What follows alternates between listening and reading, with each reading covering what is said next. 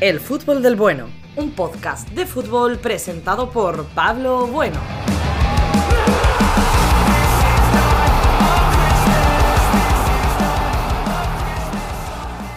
Hace 95 años, en 1928, se fundó en la Puerta Osario, uno de los enclaves más conocidos de la ciudad de Sevilla, el Calavera Club de Fútbol.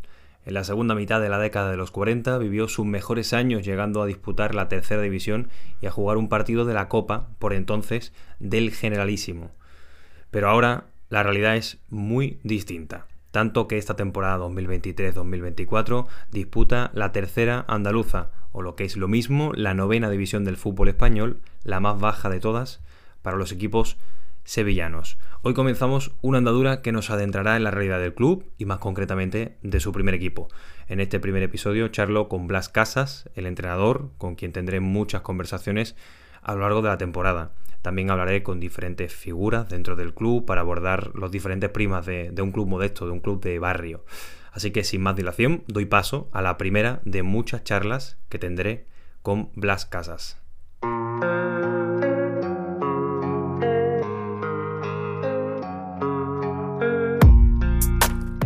Estamos ya con, con, Blas Casas, entrenador del primer equipo que va a ser nuestro equipo de, del podcast. Vamos a hablar en este podcast de mucho fútbol, Blas, muchísimo.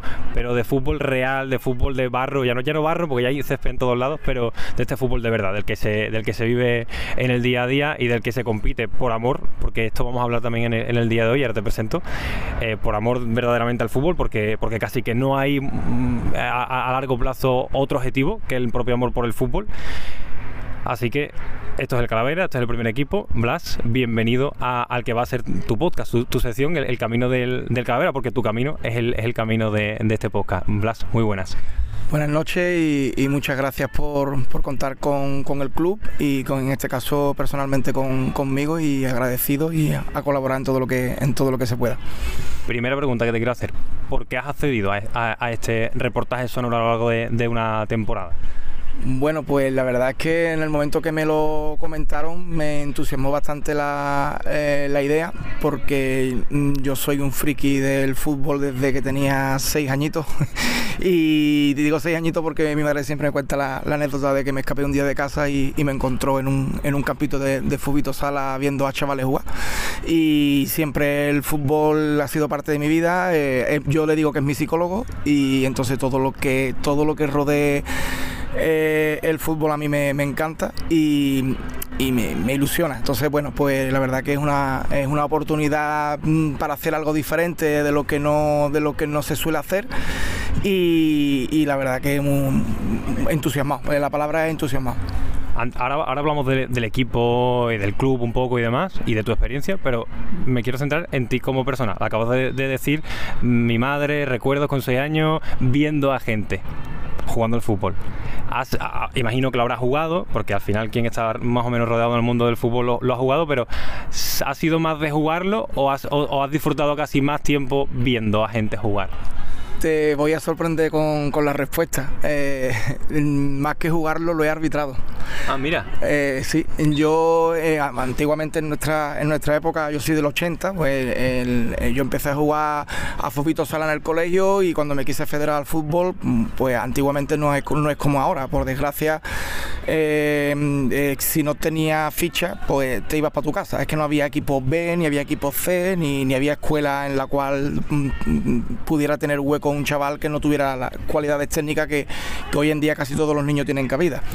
Entonces, como me gusta mucho el fútbol, pues, pues opté por el arbitraje, ¿no? El, el, el dicho, el dicho ese que se suele decir que el que no vale se mete árbitro. Los árbitros pues, son jugadores frustrados. Eh, en mi caso, en mi caso se puede decir que sí. Y yo eh, eh, me metí en el arbitraje con 12 años. Yo, eh, con, curiosamente, con 15 años estaba arbitrando como árbitro eh, la categoría que ahora entreno.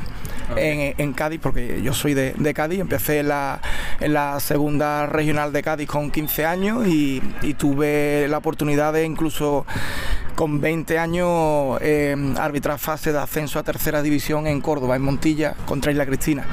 Y con bastantes personas en la grada, un partido decisivo de fase de ascenso, estuvo bastante, bastante interesante. Se me daba, se me daba bien. No, está feo que lo diga, pero es la verdad, es la verdad. Se me daba bien, con 20 años estaba casi, casi a punto de pillar tercera división. Pero bueno, eh, decidí tomar el rumbo de los banquillos gracias a, a un amigo que, que tengo en Cádiz que, que dirigía un equipo y me, me, insistió, me insistió, me insistió que me metiera con él en el cuerpo técnico.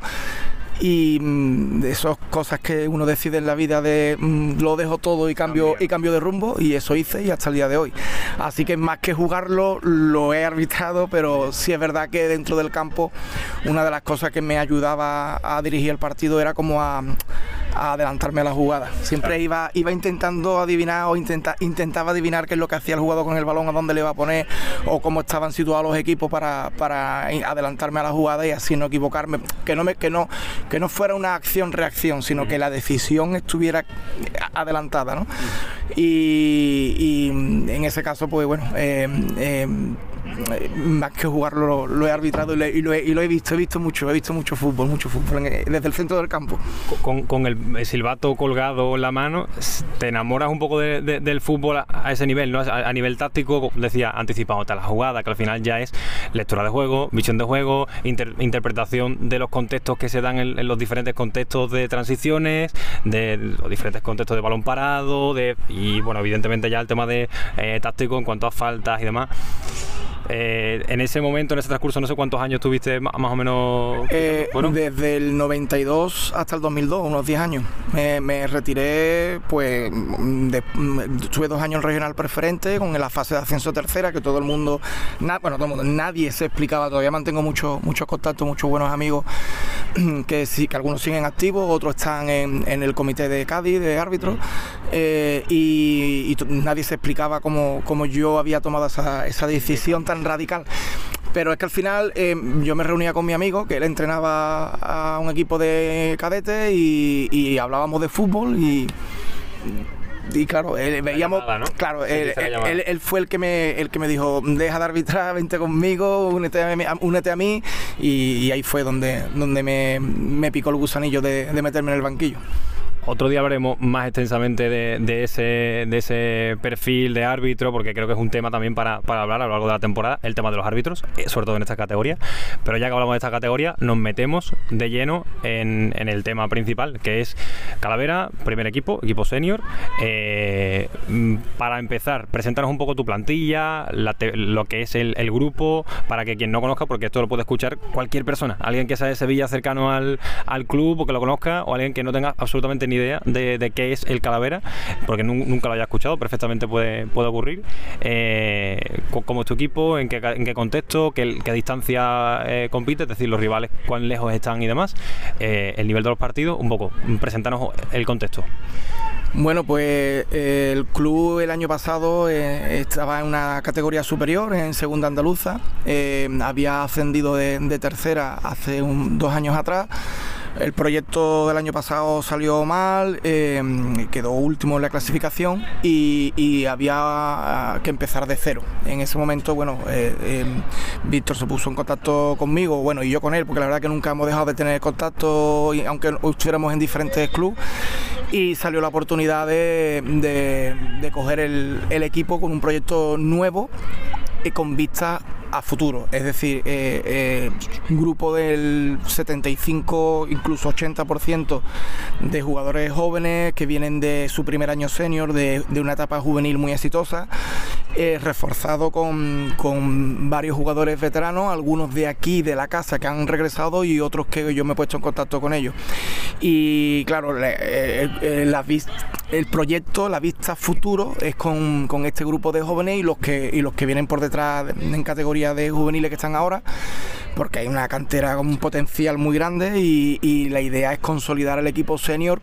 Eh, a, a, más años vistas que una temporada buena. Entonces, la verdad que eh, el, el, equipo tiene mucha calidad, son unos chavales que técnicamente eh, a mí me han sorprendido bastante. Eh, he tenido la suerte de poder elegir entre muchísimos jugadores. el efecto llamada nos cogió de sorpresa porque la verdad es que mm, sobrepasó todas las expectativas y, la verdad que el bloque que se ha quedado es, bastante competitivo y lo más importante humano. Es un grupo como en todos los vestuarios, con sus cositas buenas, sus cositas malas, porque eso es normal, somos personas y convivimos y pasamos muchas horas, pero, pero mm, nada reprochable en ese sentido porque es un grupo muy, muy, muy, muy, muy, muy humano y, y futbolísticamente muy bueno y de futuro.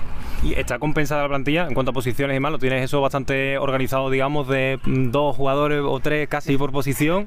¿O pues, hay, hay, algún, caos suelto? Tengo, tengo mi tara mía personal eh, en la cual eh, nos hemos encontrado con, muchos jugadores de bandas y eh, mm, entendemos bueno que es un número elevado para, mm, para jugar con carril como nosotros jugamos ¿Qué pasa? Que es que son tan buenos los jugadores de banda que, eh, era una pena mm, decirle que no. O sea, nos encontramos con la situación de, de, coger y tener que decirle a un chaval, mm, no te puedo hacer la ficha cuando sabe que es bueno. ¿Cuál es el problema? Mm, que le haces la ficha sabiendo de que hay overbooking en ese, en ese puesto. Pero bueno, siendo honesto y cogiendo a, los chavales y explicándoles antes de que firmen lo que hay, oye, mm, sois seis, jugáis dos, sois libre para decidir si firmáis o no firmáis. Mm, yo como entrenador y el cuerpo técnico eh, están contentos con todos, todos tienen potencial para jugar pero tienen que ser consecuentes de lo que se van a encontrar. Entonces, bueno, siendo honesto, ellos decidieron tirar para adelante e intentar ganarse un puesto y me trae un poquito de dolor de cabeza, la verdad, porque no es fácil. Porque si estuviese muy claro, pues vale, pero es que no, es que todos tienen un nivel bastante, bastante competitivo y, aceptable para, para, la categoría, claro. Dos preguntas en, en, una. Una relacionada con esto y es el tema de eh, tu mentalidad táctica en cuanto a, variación de posición. Eh, estás diciendo que tienes overbooking de jugadores de, que juegan por fuera y qué posibilidad hay de, eh, ya hablaremos más de la, de la plantilla a lo largo de, las semanas, de, las jornadas y demás, de bueno, reposicionamiento de, los jugadores. Y esta pregunta va unida un poco a tu idea de fútbol. De manera simple, otro día la, desarrollaremos mucho más, pero tu idea de juego en cuanto a dibujo y, pero sobre todo, la idea de, juego, el sistema realmente que, que aplica. Eh, a vuela pluma, a superficialmente, porque como digo otro día, entraremos y nos pondremos con pizarrita a, mover fichas. Eh, pero un poco presente desde ese punto de vista. Bueno, a mí, a mí me gusta eh, robar el balón por dentro y salir atacando por fuera. En resumen, muy resumido. Y para, para jugar por dentro hace falta tener, mm, pienso, superioridad numérica con el rival. Entonces el sistema al 3, el que yo no es con carrilero, no es 5-3-2, que todo el mundo me dice, juega con 5, no, no, jugamos con 3, 5, 2, que es muy diferente.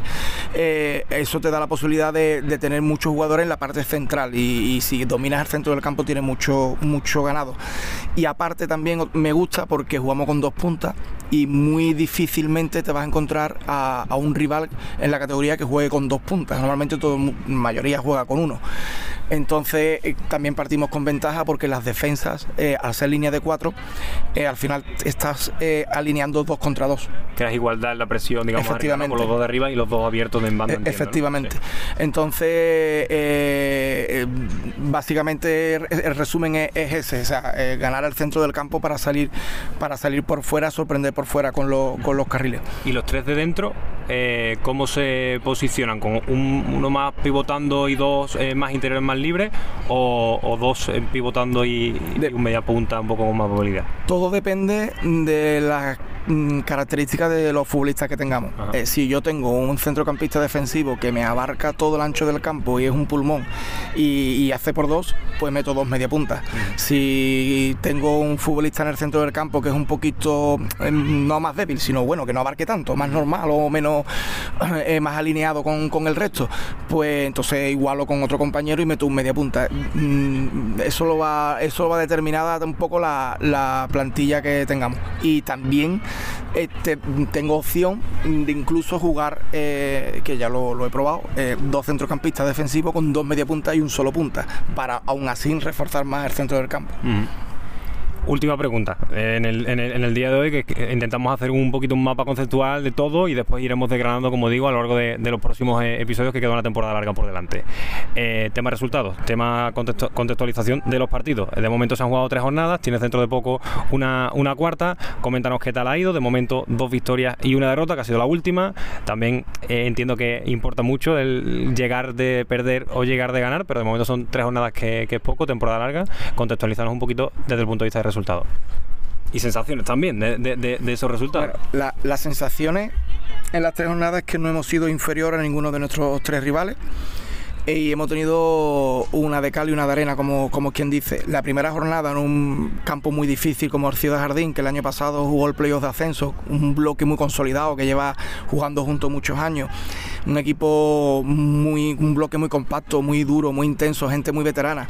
Nos exigieron muchísimo, nos apretaron mucho, se adelantaron en el marcador, conseguimos darle la vuelta al gol inicial de ellos eh, un domingo 5 de la tarde, 40 grados, o sea, una calor espectacular y, vamos, insufrible. Y conseguimos sacarlo adelante eh, a base de, de, algo que a mí me preocupaba por la juventud, ¿no? Yo, pensaba que el equipo con la juventud que tiene es en ese momento determinante no iba, le iba, no es que no supiera, pero como que le podría costar. Sin embargo, que va, sacaron, sacaron bastante casta, bastante veteranía y le dimos la vuelta in extremis. En la última jugada conseguimos, conseguimos anotar el 1 y fue una victoria muy reconfortable por las sensaciones. ¿no?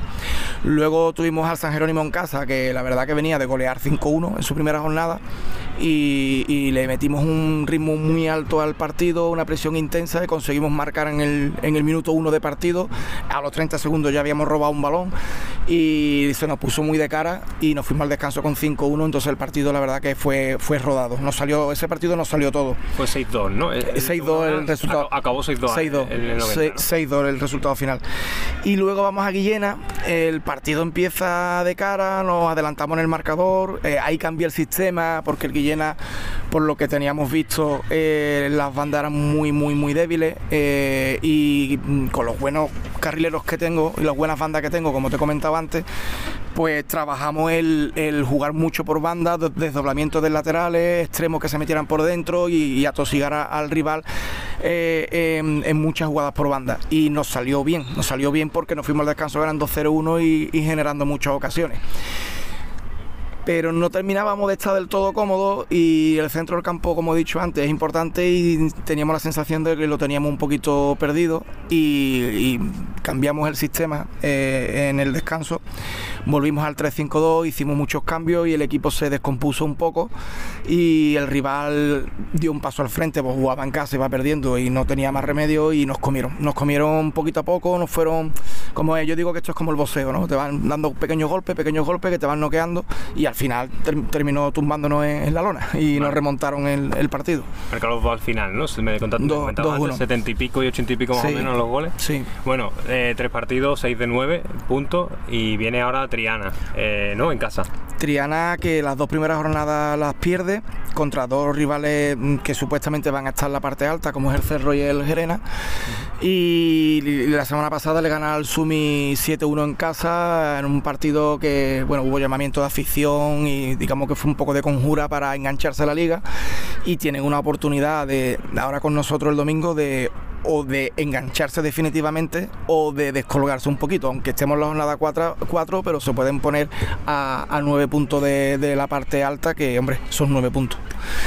Perfecto, pues a ver, hemos hablado un poquito del club, mucho de ti también y, mucho de, ideas tácticas de juego y, de resultados. De momento yo creo que he presentado un poco para, para quien no conozca al Calavera, hablas al primer equipo, al contexto donde, donde juega. Eh, eh, ¿Cuál es el, viaje, la última pregunta para el contexto del, grupo? ¿Cuál es el viaje, digamos, más, más lejano, eh, el pueblo más lejano? Todo Sevilla, provincia, ¿no? No hay ninguno de fuera de Sevilla. y... Sí, no, bueno, de fuera de la provincia no. y dentro de Sevilla, bueno, Guillena, Las Pajanosas, Torre Reina son los desplazamientos más, más largos. Es un grupo que está concentrado en Sevilla capital y para completar los 16 equipos, pues han metido la parte del Sierra Sur, ¿no? Creo que es la zona esa, o Sierra Norte, ¿no? O la parte de Guillena, no sé qué exactamente qué, cómo está confeccionado en, esa zona. Pero bueno, eh, al fin y al cabo eso, Guillena, Las Pajanosas, eh, eh, Torre Reina, que son los desplazamientos más, más lejanos que, que tenemos.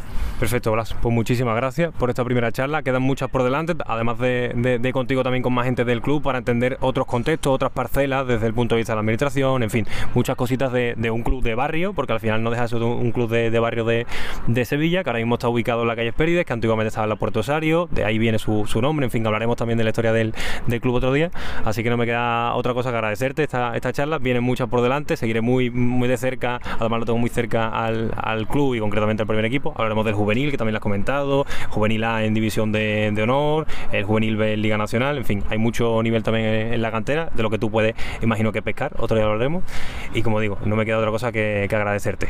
Muchas gracias a ti nuevamente por, contar con nosotros y especialmente conmigo y encantado yo, todo lo que sea hablar de fútbol, eh, nos podemos pegar aquí todo el tiempo que tú quieras. Nos, pegaremos charlas. Bueno, muchas gracias. A ti, muchas gracias. Has escuchado un episodio del Fútbol del Bueno. No olvides seguir al podcast en tu plataforma favorita y en nuestras redes sociales, Instagram y TikTok.